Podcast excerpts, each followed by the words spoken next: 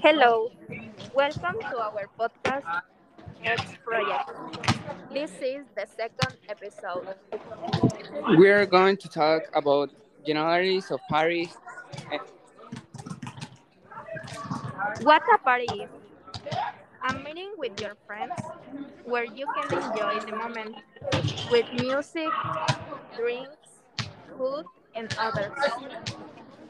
Um, a party is beautiful moment, and I really enjoy the moment. I consider that I am a party boy because all the weekend I have a lot of events. I also enjoy parties, but I prefer going out with my friends and go to the park, cafe, cinema, and something more relaxed than a party. I think that the generalities are music, especially reggaeton eh, or pop, and in many situations, corridos. I doesn't like corridos, but I know that something so important in a party because you can connect with the guest and sing all together. The music here uh, in Mexico is essential in parties.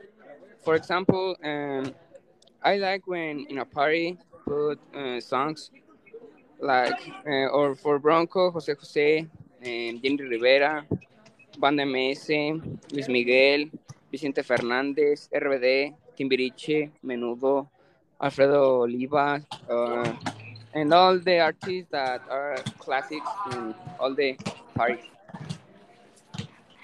Really like that music because our parents put it a lot. For example, a song that never can be missed in a party is Tú y yo somos uno mismo, La Incondicional, La Nave del Olvido, and Preso.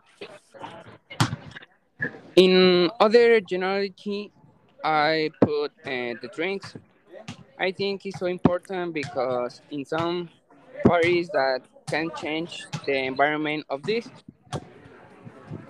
Yes, I think that in all the parties is used the term ir de traje, and I think that is a good option when it's a party with a lot of guests.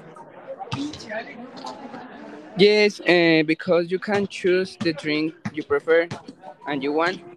I think the most popular drinks are beer, vodka, tequila, and rum.